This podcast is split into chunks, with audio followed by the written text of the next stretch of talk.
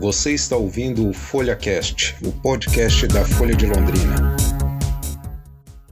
Meu nome é Vitor Ogawa e na edição de hoje vamos conversar com a diretora da Sociedade Brasileira de Imunizações, Flávia Bravo. Ela faz parte do Comitê de Revisão de Calendários e Consensos da Sociedade Brasileira de Imunizações e trabalha na área há mais de 15 anos.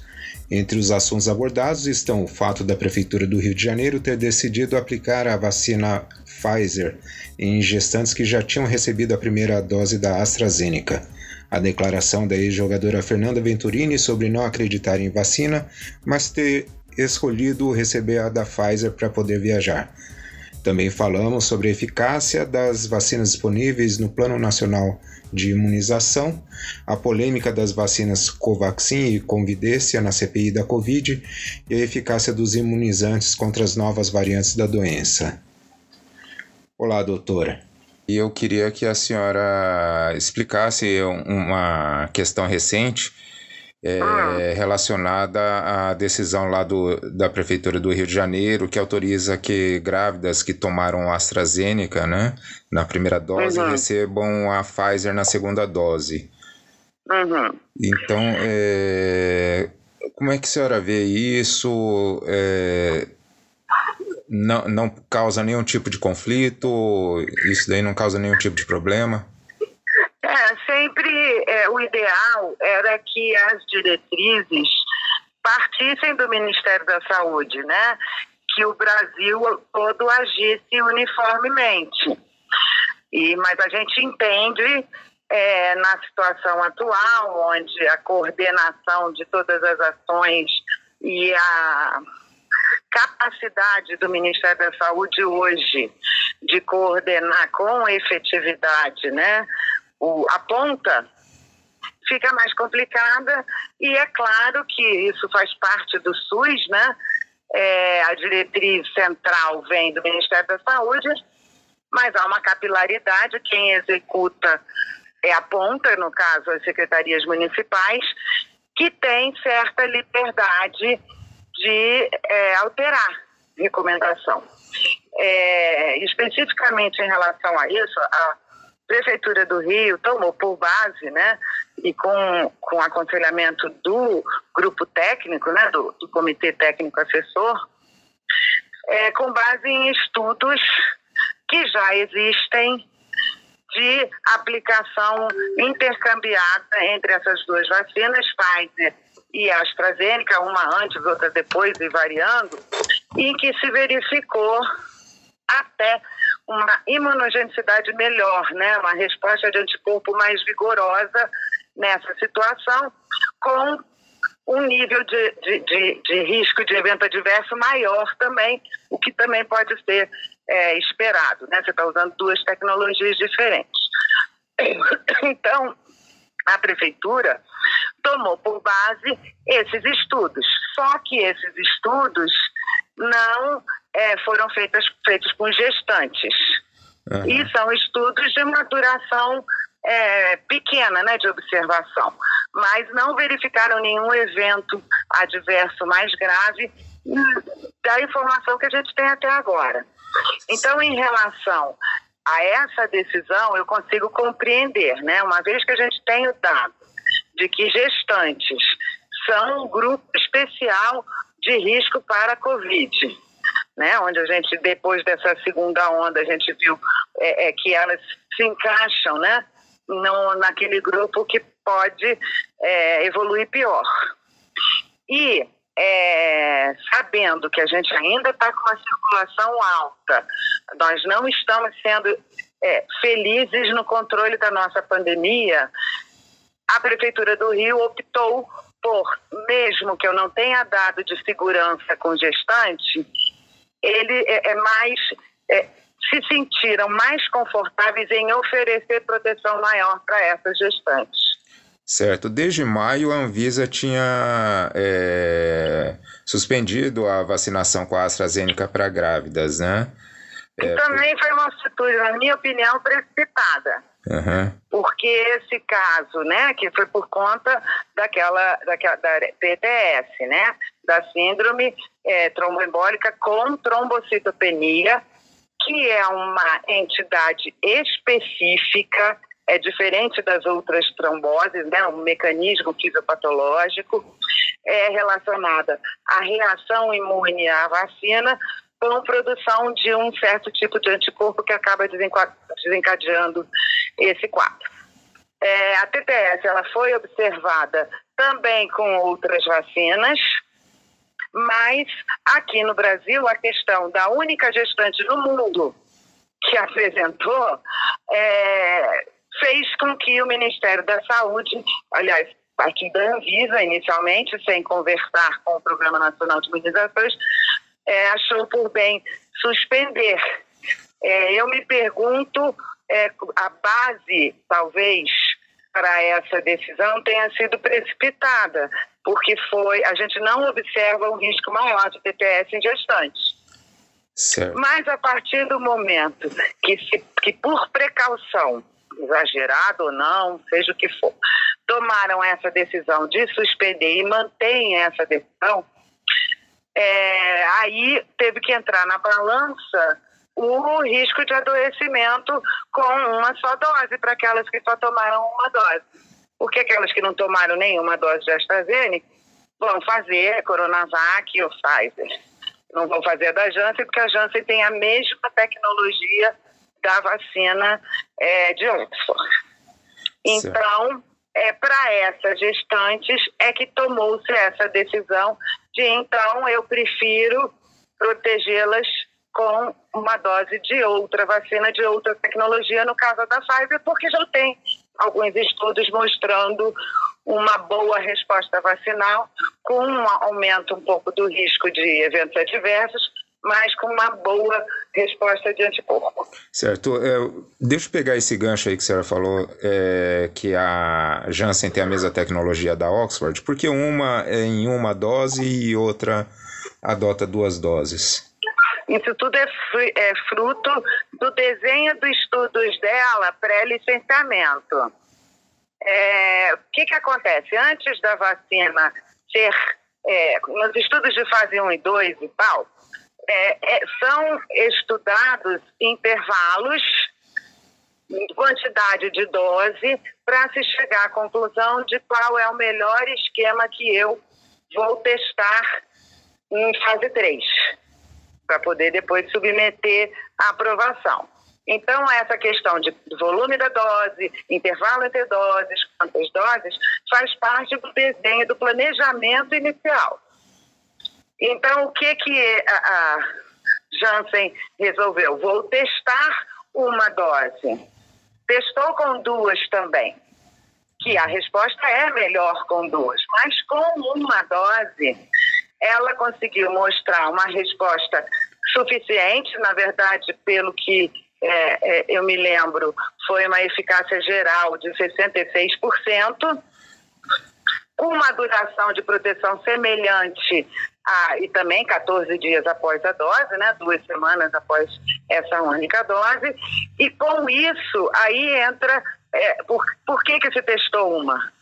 Porque, em termos de saúde pública, quando você pensa em catástrofe mundial e necessidade de muitas doses, é uma para muitas pessoas é uma coisa inteligente você estudar com uma dose só o que que acontece, qual é a capacidade que eu tenho de é, proteger, porque facilita, né? Eu tenho mais doses disponíveis para mais pessoas e uma facilidade logística melhor, né? uhum. para eu implantar programas. Então é isso.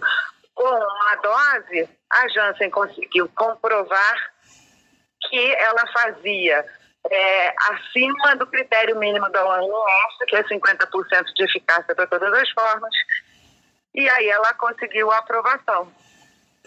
É certo. É isso, é porque foi desenho, o desenho do estudo focou nisso. Eu quero ver com que dose que eu consigo fazer uma dose só e atinja os requisitos mínimos para que eu tenha sucesso na vacinação. Certo. E aí conseguiu comprovar e ela foi aprovada com uma dose, o que é ótimo. Uhum. Certo. Recentemente, a ex-jogadora de vôlei Fernanda Venturini é, declarou é, em suas redes sociais que tomou a Pfizer porque achava a, a menos pior.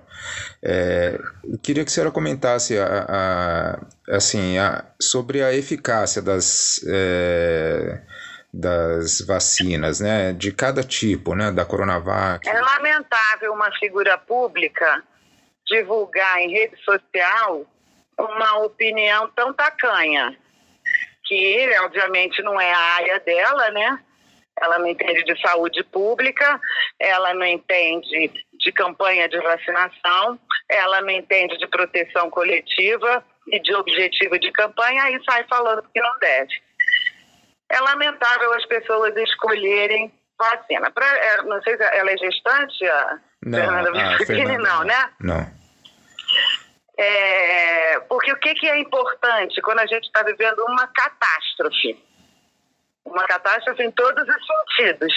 Econômico, não é só de saúde, não é só a quantidade de mortos, embora só isso já, já deveria ter feito a Fernanda Venturini pensar duas vezes antes de abrir a boca, mas é, quando você pensa em campanha de vacinação, o objetivo principal é vacinar o maior número de pessoas no menor tempo possível, porque assim as diferenças individuais de eficácia são meio que diluídas.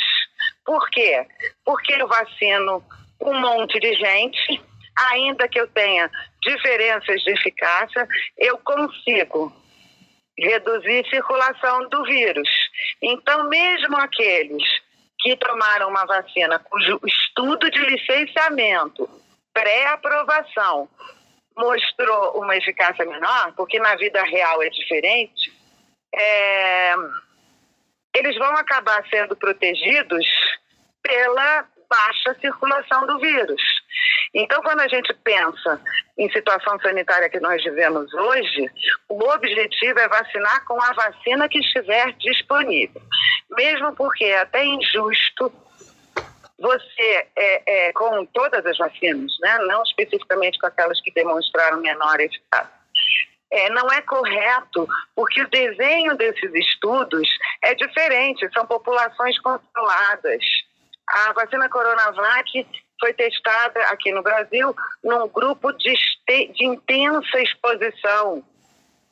Pessoas que conviviam o tempo todo com o vírus, que foram os profissionais de saúde. Então, é até uma expectativa que ela demonstrasse resultados diferentes de outras vacinas que foram estudadas com outras populações. E quando você também observa estudos é, em que a população principal é mais velha, também é outra injustiça, porque os, os idosos respondem pior a qualquer vacina. Então, na vida real, quando a gente começa a usar os resultados de efetividade, que é o que, que acontece na vida real, quando eu estou vacinando pessoas expostas que não são controladas, de todas as faixas etárias, com comorbidades. O que, que acontece? E nem sempre o resultado de efetividade é igual àqueles resultados que foram obtidos nos estudos de fase 3, né? Que uhum. são populações reduzidas, controladas, com, com grupos etários diferentes, sem incluir comorbidades então, assim, a gente tem que pensar com responsabilidade é, e objetivo. O objetivo é o controle da pandemia. O objetivo é redução de doentes, de mortes, de internados, alívio do sistema de saúde. Qualquer uma das vacinas, elas demonstraram resultados semelhantes na prevenção de doença grave, doença que precisa de internação e de mortes. Então é isso que eu tenho que buscar agora. E não pensar egoisticamente, porque num estudo de licenciamento mostrou um percentual maior ou menor. É porque a pessoa não entende de saúde pública, não entende de como lidar com é, é, uma situação sanitária que a gente vive hoje. Certo. E em relação às variantes alfa, beta, gama e delta, a resposta das vacinas elas é, são semelhantes, têm resultados semelhantes para essas variantes? É, É, exatamente. A gente tem que preocupar com o que está circulando aqui no Brasil, né? Uhum. A gente já encontrou a Delta e a gente tem um domínio enorme da B1, né? Da antiga Manaus, etc. Mudando de nomenclatura. É, as vacinas demonstraram eficácia em todas elas. E o que é importante agora é justamente buscar alta cobertura para não dar chance de aparecerem outras variantes que escapem. A Coronavac demonstrou eficácia contra a Delta, por exemplo. A AstraZeneca mostrou uma pequena né, deficiência na resposta para a variante da África do Sul. Mas isso tudo, é, a gente tem que considerar o local onde a gente está, quem são os, as variantes que estão circulando aqui, se preocupar com as nossas variantes, fazer uma vigilância genômica é, decente seria o ideal, mas, assim, até para tranquilizar a população. As vacinas hoje disponíveis têm eficácia contra essas variantes. O que a gente tem que fazer é não escolher vacina e ficar desprotegido até que eu consiga a vacina que eu quero, como se houvesse um cardápio, e deixar o vírus circulante e aí aparecer uma variante que vai escapar de vacina. Então, é, é o cuidado quando a gente dá uma entrevista ou uma manifestação qualquer que possa ter uma repercussão, é, é, a gente tem que ter cuidado com o que a gente fala, porque a gente pode induzir as pessoas a não participarem, né? Vide o que está acontecendo com a nossa segunda dose aqui, que as pessoas, provavelmente, na parte disso, é gente que está escolhendo vacina. Certo. E que se expõe né, ao adoecimento. É uma, não é uma, uma atitude inteligente. Uhum. Aqui no Paraná, a gente registrou é, alguns dos primeiros casos da variante Delta no Brasil, né? Uhum. É, inclusive, a primeira morte aconteceu aqui no Paraná. E uhum. é, um é, dos fatores que, que foi falado para a gente pelo, é, pela Secretaria Municipal de Saúde de Apucarana, né, que, que atendeu o caso, é, ah. falou que é, as pessoas vacinadas em uma família é, não foram atingidas pela variante Delta e, e a, a pessoa que, que não estava vacinada é, adoeceu. Teve, é, teve sintomas mais graves. Então, é, e no caso da morte, foi uma gestante que veio do Japão e é, ela fez o teste lá no Japão, tinha dado negativo, mas é, é, ao desembarcar aqui no Brasil, dois dias depois começou a apresentar os sintomas. Sintomas. Daí queria que a senhora falasse um pouco sobre é, essa questão da vacina é, não evitar que a pessoa se contamine, mas gera sintomas mais leves, né? Exato. Então, o que, que a gente tem das vacinas? Alguma diferença na eficácia quando você considera todas as formas de é, apresentação clínica, então, assim, se eu tenho uma vacina que demonstrou 50% de proteção para todas as formas, significa que eu reduzi o risco dessa pessoa de apresentar qualquer tipo de, de, de quadro clínico em 50%. Só que é, você ter sintomas leves ou praticamente nenhum sintoma, é como um resfriado comum, é como todos os coronavírus que a gente pega desde a infância não são situações de preocupação do ponto de vista individual. São preocupação porque podem disseminar. Uhum. Agora, quando você separa somente os quadros graves, os quadros com sintomas graves, os quadros que precisaram de internação e os quadros que evoluíram para a morte, elas são semelhantes na, na eficácia. Ou seja, é, tanto faz a vacina que eu usar, eu vou me proteger de doença grave. Eu não vou internar. E metade das pessoas não vai nem contrair. E essa, esse caso aí do Paraná é emblemático em relação a isso, né? Eu não sei quais foram as vacinas que o restante da família tomou, talvez tenha sido uma marca só, talvez tenham sido marcas diferentes, eu não sei, mas é, a vacina foi eficaz em proteger os vacinados contra a variante Delta, né? Uhum. E o fato da gestante ter evoluído, né, da, da, pessoa que contraiu, é por isso mesmo que foram incluídas as gestantes e puérperas é, na vacinação, nos grupos de vacinação. No início, na primeira onda, não se observava esse risco especial com gestante, por isso que naquele momento quem estava adoecendo e morrendo eram os idosos principalmente, e pacientes com comorbidades. Com a segunda onda, a gente, e com um número muito maior, a gente pode ter dado estatístico para perceber que realmente as gestantes, assim como acontece para outras infecções respiratórias, como a gripe, por exemplo, por isso mesmo que as gestantes fazem parte né, dos grupos da campanha anual de gripe, ela se comporta da mesma maneira, por questões de alteração fisiológica do organismo, as gestantes acabam sendo mais suscetíveis para a evolução ruim de infecções respiratórias. E é por isso que ela, né, infelizmente, essa viajante gestante acabou é, entrando na estatística. Né? Uhum. Certo. Alguns estados do Brasil conseguiram autorização para utilizar a vacina Sputnik, é, que não está sendo utilizada em vários outros estados, né?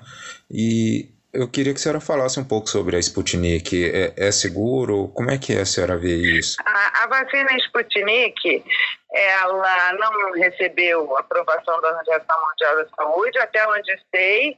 Eu não sei se a, a Anvisa aprovou, já estou até desatualizada. Acho que não. Não, é, Faltam dados. Ela é, autorizou o uso emergencial por sete estados, né, principalmente do Nordeste. Então, é uma vacina que é, tem a, a, mesma tecnologia da Janssen, a mesma tecnologia da Oxford AstraZeneca, com a diferença que usa adenovírus, o vetor viral de cada uma das doses é diferente. Então, isso pode tra traz sempre né, uma preocupação com erro. Né? A pessoa, em vez de pegar a dose 1, pegar a dose 2, que é um adenovírus diferente. É, é uma sacada interessante, né? Porque se por um acaso, com a primeira dose, a gente acaba desenvolvendo anticorpo contra aquele adenovírus vetor, e que faria, né? Isso tudo em teoria. Foi por isso que eles fizeram essa vacina assim.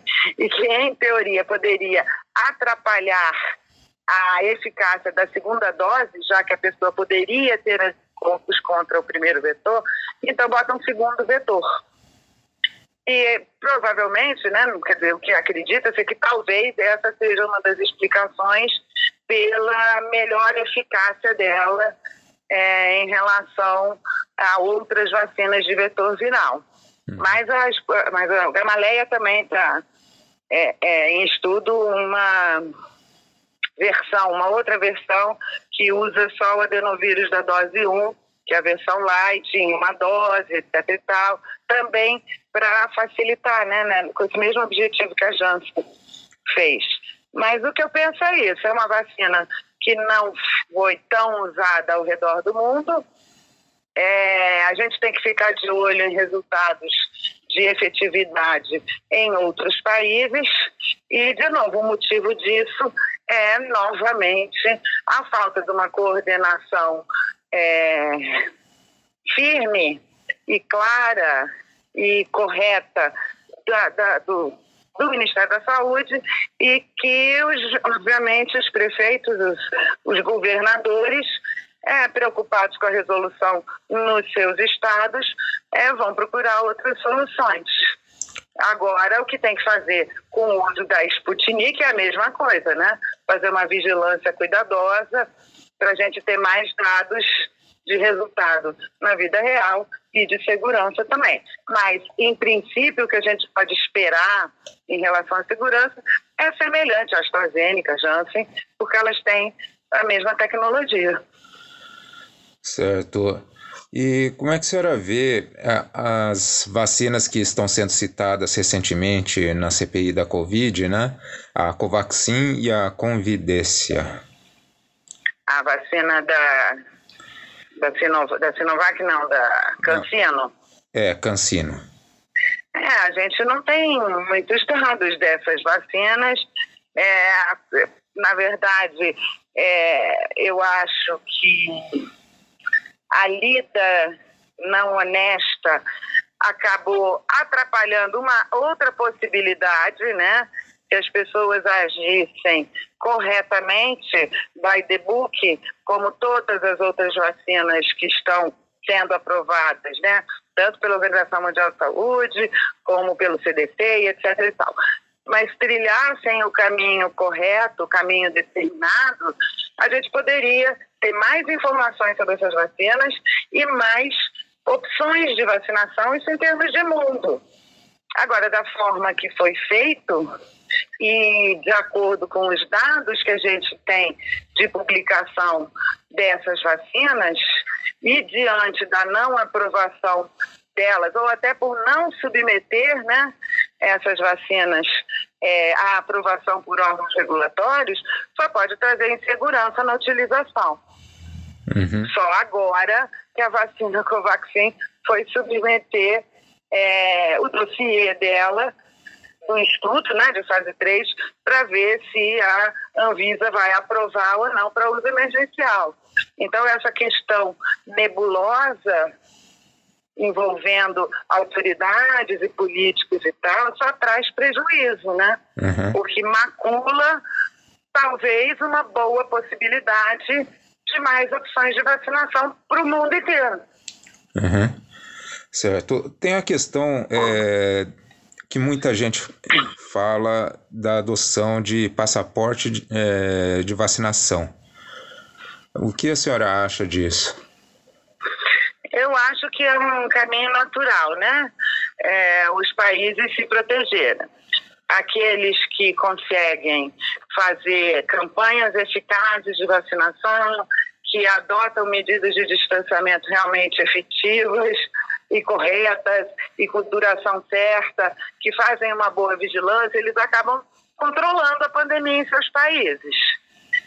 E eles precisam se proteger de novas variantes e manter a situação deles é, sob controle. Então, eu entendo, é mais ou menos como acontece com a febre amarela, né? Quem quer pede vacinação de febre amarela obrigatória são os países que têm o mosquito e não têm a doença.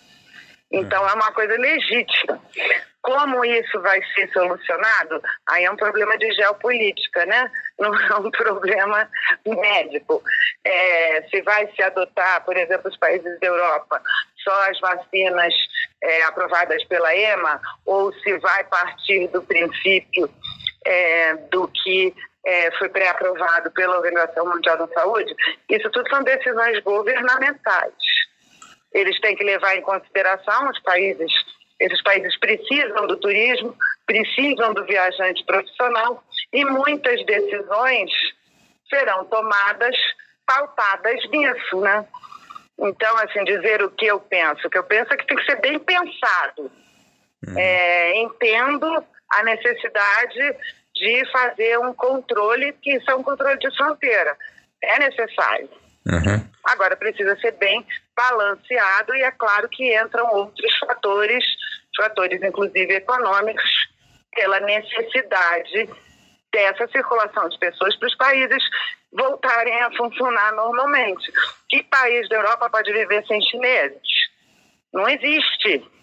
Então, se fizer um passaporte que não aceite vacinas que estão usando na China, existe uma implicação aí de perda econômica, né? Uhum. Então, isso é uma decisão que vai além só da questão sanitária. Certo. Eu compreendo a necessidade de se fazer controle é, de viajantes. Se é com passaporte, se é só com a comprovação de vacinação, ou se eu vou exigir exames, etc., aí é uma decisão a ser tomada pelos órgãos de saúde de cada país. Certo. Tem muita gente que, tá, uh, que já recebeu a primeira dose e não está buscando a segunda dose. Qual o risco disso? o risco é ficar desprotegido, né? É contrair a doença. A gente sabe que com uma dose, no caso das vacinas que são estudadas com duas doses, uma dose não é suficiente para fazer a proteção adequada. Então, essas pessoas com uma dose só podem adoecer ainda podem selecionar variantes que escapam daquela proteção que ela conseguiu. Então, na minha opinião, quem escolhe vacina, quem tem medo é, de tomar a segunda dose por conta de coisas que lê pela mídia, etc. está se colocando em risco e, consequentemente, colocando em risco todo mundo que convive com ele, sua cidade e seu país. É, em relação a evento adverso, eu vejo muita gente dizer, ah, eu não quero tomar outra dose porque eu fiquei com muita febre e tal. Ah, tá legal. Como é que acontece com as criancinhas? Grande parte das criancinhas tomam vacina e ficam um, dois dias com febre, mal-humoradas, algumas até comem menos. E a gente sabe que é assim, são sintomas, são eventos esperados, autolimitados, sem sequela, sem consequência nenhuma. E mais, a maioria das vacinas, eventos adversos acontecem mais com a primeira dose. Então, não necessariamente, quando tomar a segunda dose, vai ter os mesmos sintomas. Uhum. Então, eu acho que assim, o que a gente, o papel da gente é trazer essa, essa tranquilidade. Muita gente acha, ah, eu tive febre alta, eu fiquei muito mole, é, vai que eu tomo a segunda e eu tenho essa trombose. Não existe a menor ligação nesse sentido. É isso que a pessoa precisa entender mesmo quem teve evento adverso mais intenso, ele foi temporário, ele é controlável, é uma coisa esperada. Passou, a próxima dose pode nem, e na maioria das vezes, nem causar esses mesmos eventos adversos. E tem gente que já teve Covid e acha que por esse motivo já está imunizado, já criou anticorpos para combater a doença. A senhora pode falar sobre isso? Enfim, é, é, a gente tem também é, relatos, não são comuns, são raros, mas de pessoas que se reinfectaram. A gente tem variantes surgindo o tempo todo.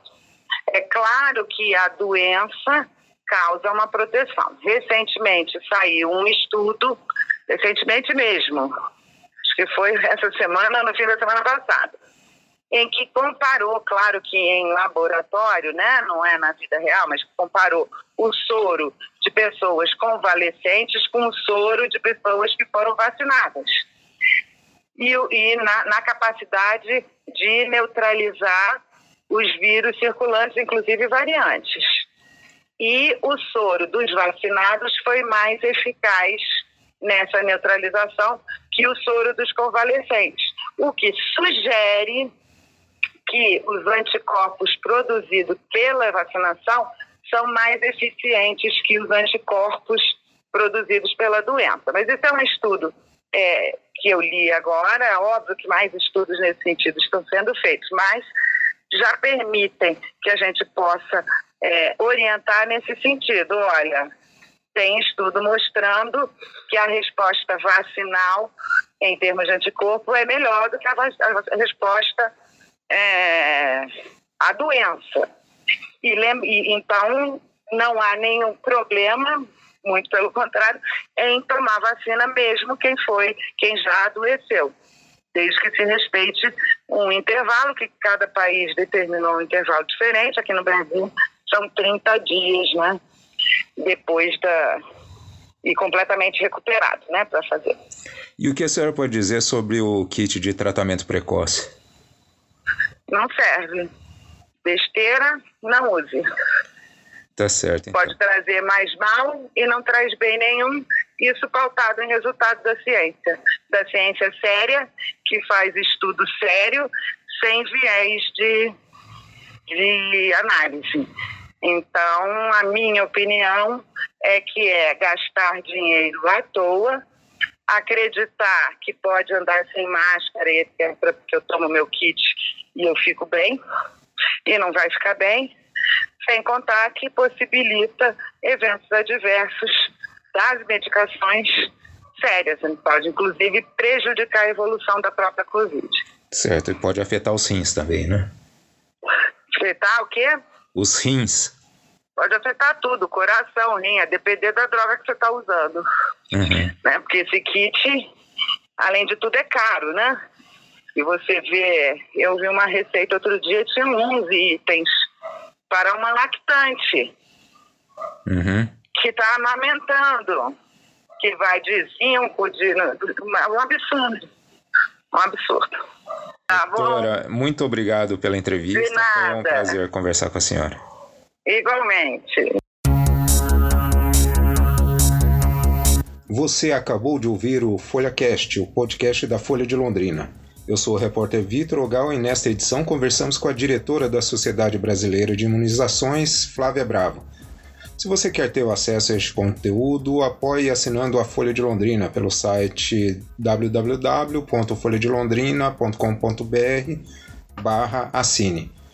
A edição de som e coordenação do projeto é da jornalista Patrícia Maria Alves. Até a próxima!